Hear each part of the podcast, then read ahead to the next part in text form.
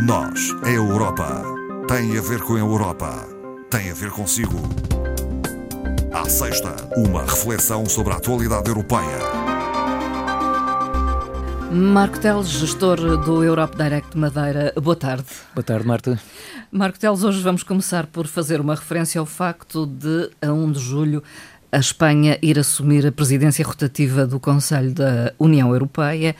E Pedro Sánchez, eh, num discurso recente, já deixou algumas pistas eh, sobre o que pretende fazer neste período. Sim, eh, portanto, entramos novamente num ciclo novo. Estas presidências rotativas do Conselho da União Europeia acontecem de seis em seis meses.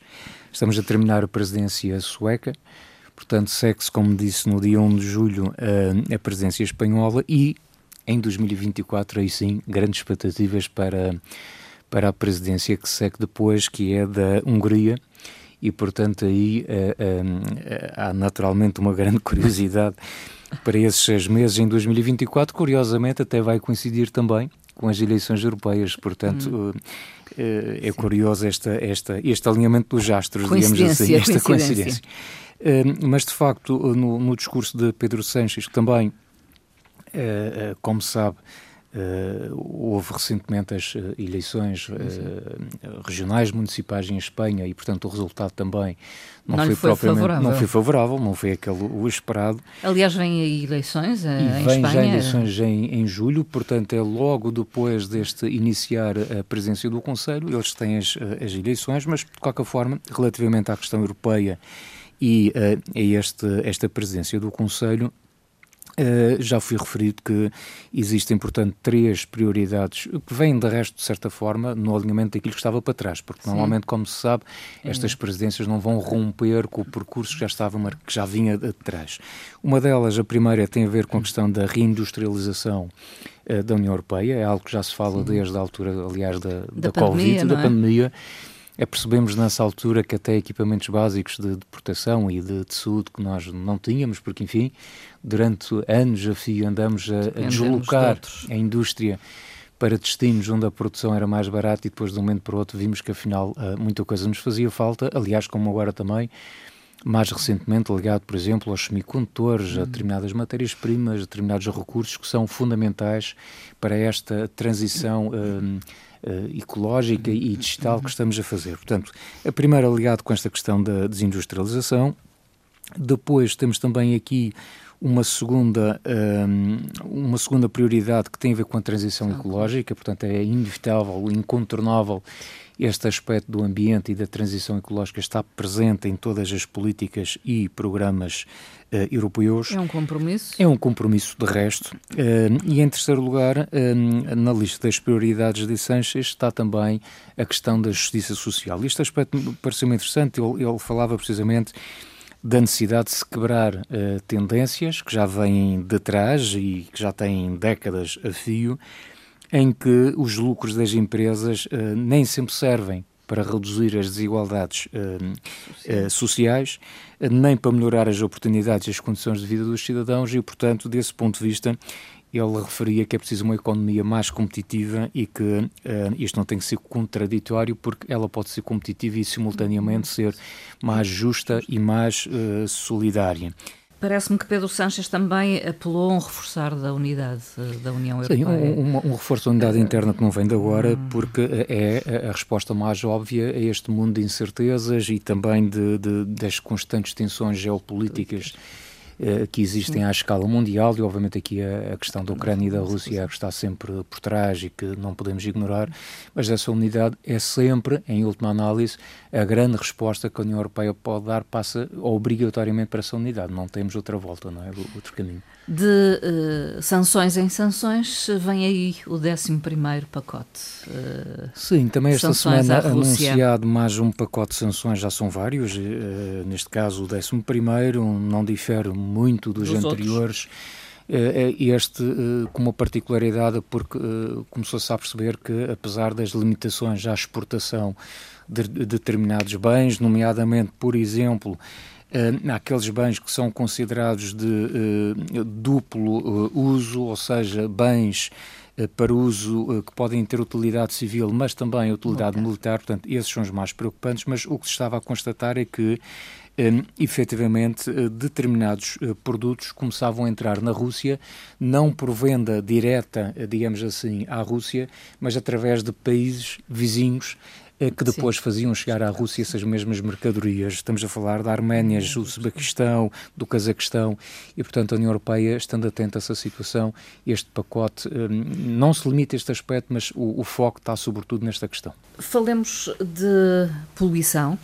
Eh, não é propriamente uma boa notícia, não é? Lisboa e Funchal estão no top 10 dos portos europeus com maior poluição por navios de cruzeiro. Eh, nós já tínhamos discutido, aliás, esta situação eh, esta, esta questão dos portos e do, do, do da, da, navegação há, há, já algum tempo por outras razões. E, de facto, esta semana uh, houve algum algumas notícias na comunicação social, mobilizadas também por uma associação ambientalista que dava conta que, de facto, Lisboa, e aqui o caso do Funchal, seria o décimo porto europeu com a maior poluição e aqui uma poluição associada sobretudo ao óxido de enxofre, um, portanto uhum. aqui um, um poluente uh, para o qual se requer naturalmente algum cuidado. Mas efetivamente esta, é, esta questão serve para alertar para o seguinte, é, é, é, para lembrar, e já tínhamos discutido isso cá, ou apresentado cá, a União Europeia tem estado atenta a esta situação e, de facto, eh, nós passamos durante muito a questão do mercado dos cruzeiros Uh, houve uma altura que esteve em declínio, Sim. depois houve um fascínio muito grande e começou-se aqui a produzir veículos, uh, navios com uma dimensão realmente astronómica. Hoje tem uma capacidade de carga, transporte de milhares e milhares de passageiros e também de tripulantes. E, portanto, é natural que nós estamos a falar de um impacto muito grande de quando estes navios estão atracados nos portos, porque, obviamente, para manter aqueles hotéis em funcionamento, porque é disso que estamos a falar.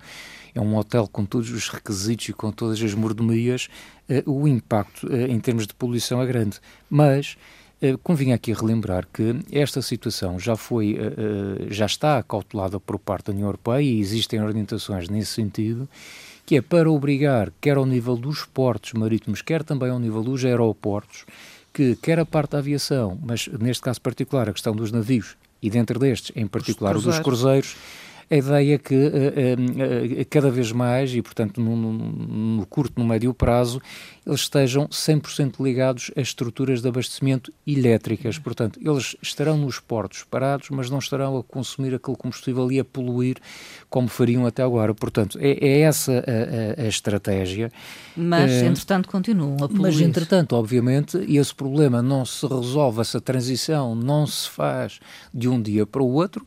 Uh, far-se-á uh, aos poucos, é preciso também dar tempo para que os portos consigam ter os equipamentos necessários para fazer esta, esta adaptação, mas de qualquer forma dizer que de facto é um setor extremamente importante, não esquecendo que anualmente nós estamos a falar de um setor que representa 400 milhões de pessoas que embarcam e desembarcam nos portos europeus, portanto à escala europeia, hum. são mais ou menos estes os valores, dos quais 14 14 milhões apenas em navios de cruzeiros. Portanto, é óbvio que também não vale a pena agora diabolizar este mercado, mas também há um aspecto que me parece importante, é que se antes, antes olhávamos para tudo isto com um certo fascínio, só Sim. pela dimensão, o glamour e toda, toda a dinâmica deste mercado, hoje as pessoas estão de facto cada vez mais sensibilizadas para as questões ambientais. Há alguns países coisas... que já começam a, a colocar restrições imensos, à, à, entrada de navios imensos, de cruzeiro nos seus portos. Por exemplo, a questão de Veneza, Veneza era, é o mais pronto, conhecido, talvez. talvez o mais mediático, pela sensibilidade também e pelas características muito particulares de Veneza, mas isso que aconteceu em, em Veneza há já algum tempo, não é de agora, Sim começa também a aparecer noutros, noutros portos. portos. Portanto, ou seja, nós queremos, obviamente, receber os turistas e reconhecemos a importância que aqueles navios de cruzeiro têm. Portanto, o caso da região, nós recebemos, eh, se não me falha a memória, no ano passado, mais de 300 navios de cruzeiro. Portanto, isso são imensos, milhares de turistas que por cá passaram, que deixam também um forte investimento cá no, no, no consumo que fazem, nos sítios que visitam. Portanto, isso tem um impacto na economia no, do ponto, desse ponto de vista, é naturalmente positivo. Agora, não quer dizer que, por ser positivo do ponto de vista económico, não se, vai ter, exato, não se vai descartar a parte ambiental e essa atenção tem que existir, eh, como é óbvio. Marco Teles, eh, eleições europeias em 2024 e a Comissão Nacional de Eleições e a Administração Eleitoral uhum. hum, revelam-se apreensivas com o voto em mobilidade total nestas eleições europeias. Sim, também é, é curioso, eu, também foi uma notícia que surgiu esta semana e que já tínhamos falado cá no programa no Nós Europa, uh, dando conta de duas coisas, é que as eleições europeias em 2024 estão marcadas para 9 de junho, aliás, entre 6 e 9, porque, como sabe, não, não é um dia fixo, alguns países antecipam, portanto, é um período, mas no nosso país será, em princípio, 9 de junho, portanto, que é no domingo. Colocando-se o 10, que é o feriado na segunda-feira, significa que, efetivamente, a taxa de abstenção pode ser particularmente elevada. E uh, esta semana o Ministro da Administração Interna veio uh, uh, anunciar que de facto a intenção era que em 2024 se possa avançar aqui para, um, para uma modalidade de votação em que qualquer pessoa possa votar em qualquer ponto do país ou até no estrangeiro, recorrendo neste caso aos consulados, através do tal voto que recorre aqui no fundo à, parte da tecnologia, à, à parte eletrónica significa que uh, apenas temos que assegurar que, de facto, a partir do momento que o, que o voto seja descarregado num determinado ponto, uh, que essa segurança existe e que não se repita uh, realmente uma, uma votação, não é? Portanto, as preocupações são com a segurança do As preocupações são, desde logo, eventualmente com a questão, dizia a administração eleitoral, que isto também poderia representar um problema financeiro, é natural que isto tenha custos acrescidos. acrescidos, é natural que também nas próprias mesas de voto sejam necessário, seja necessário eventualmente alguma formação adicional, porque será um sistema de, de, de eleição diferente daquele que estariam habitual. habituados a, a, a, promover, e obviamente lá está a questão da segurança e a operacionalidade todo o sistema, mas à partida será, em teoria pelo menos, e diria que será algo que poderá ajudar a uma maior participação uh, no ato eletrónico daqui a pouco, às 16h30, terá lugar a sessão pública de lançamento do Programa Regional Madeira 2030 eh, e será no auditório do Museu da Eletricidade Casa da Luz. Sim, portanto fica ainda vai uma notícia aqui a tempo, quem puder estiver lá perto, se quiser assistir ao lançamento do Madeira 2030, eh, portanto é uma sessão muito simples, contará de resto com o Presidente do Governo, Presidente da, da Autoridade de Gestão Uh, neste caso do, do, do, Instituto de Desenvolvimento Regional, e terá também como encerramento o Secretário Regional das Finanças, não me falha a memória. Portanto, uh, dizer que, uh, relativamente ao, ao, Programa Madeira 2030, houve já uma, uma reunião prévia do, do, do, Comitê, a primeira reunião do Comitê de Acompanhamento deste Programa Regional 2030, que decorreu agora no passado mês de, de maio, portanto, contou de resto com a presença também de representantes da Comissão Europeia, eh, da própria Agência para o Desenvolvimento e, Coesão e outras entidades nacionais que são responsáveis pela gestão dos fundos europeus.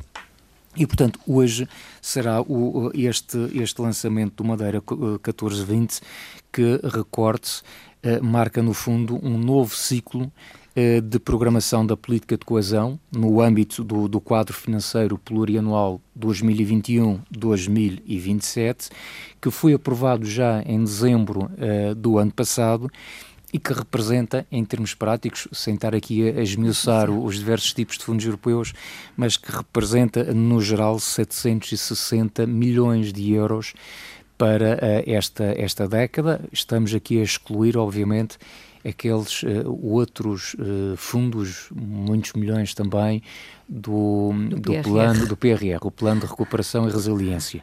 É bom que tenhamos presente que o Madeira 2030 é, é, o principal instrumento que vai uh, operacionalizar toda a estratégia de desenvolvimento económico, social e territorial da região para a próxima década. Hum.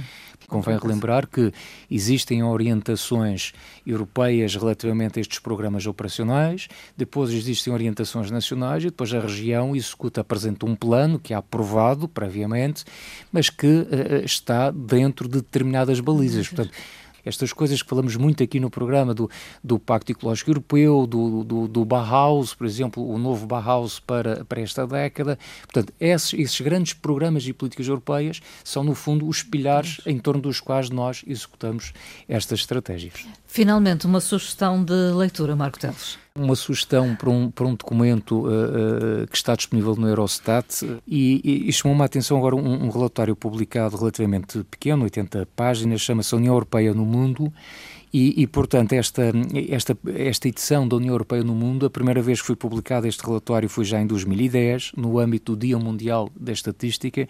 Desde então, com algumas interrupções pelo meio, este, este tipo de documento tem vindo a ser publicado e, e é basicamente um, um relatório estatístico com muitos gráficos que permite fazer uma leitura muito acessível desta informação e que procura posicionar em diferentes temáticas, ou seja, na área da população, da economia, do ambiente, enfim, diversas, uh, diversas temáticas, posicionar a Europa no contexto mundial. Hum. Uma coisa tão simples como, por exemplo, nós percebermos, mas então a União Europeia, no seu todo, portanto, os 27 países, quanto é que nós representamos em termos de, em termos de população? Por exemplo, a escassa mundial. Qual, qual, é o nosso peso neste mundo, não é?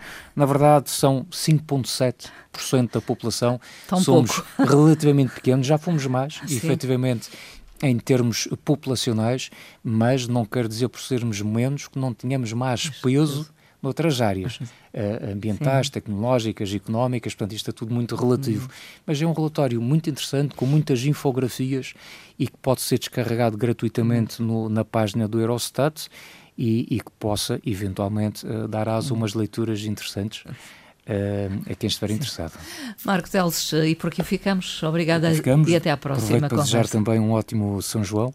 É verdade. Uh, que é agora este, este fim de semana, não é? Pronto. Muito obrigado. Até Obrigada, próxima, então. até à próxima. Obrigado.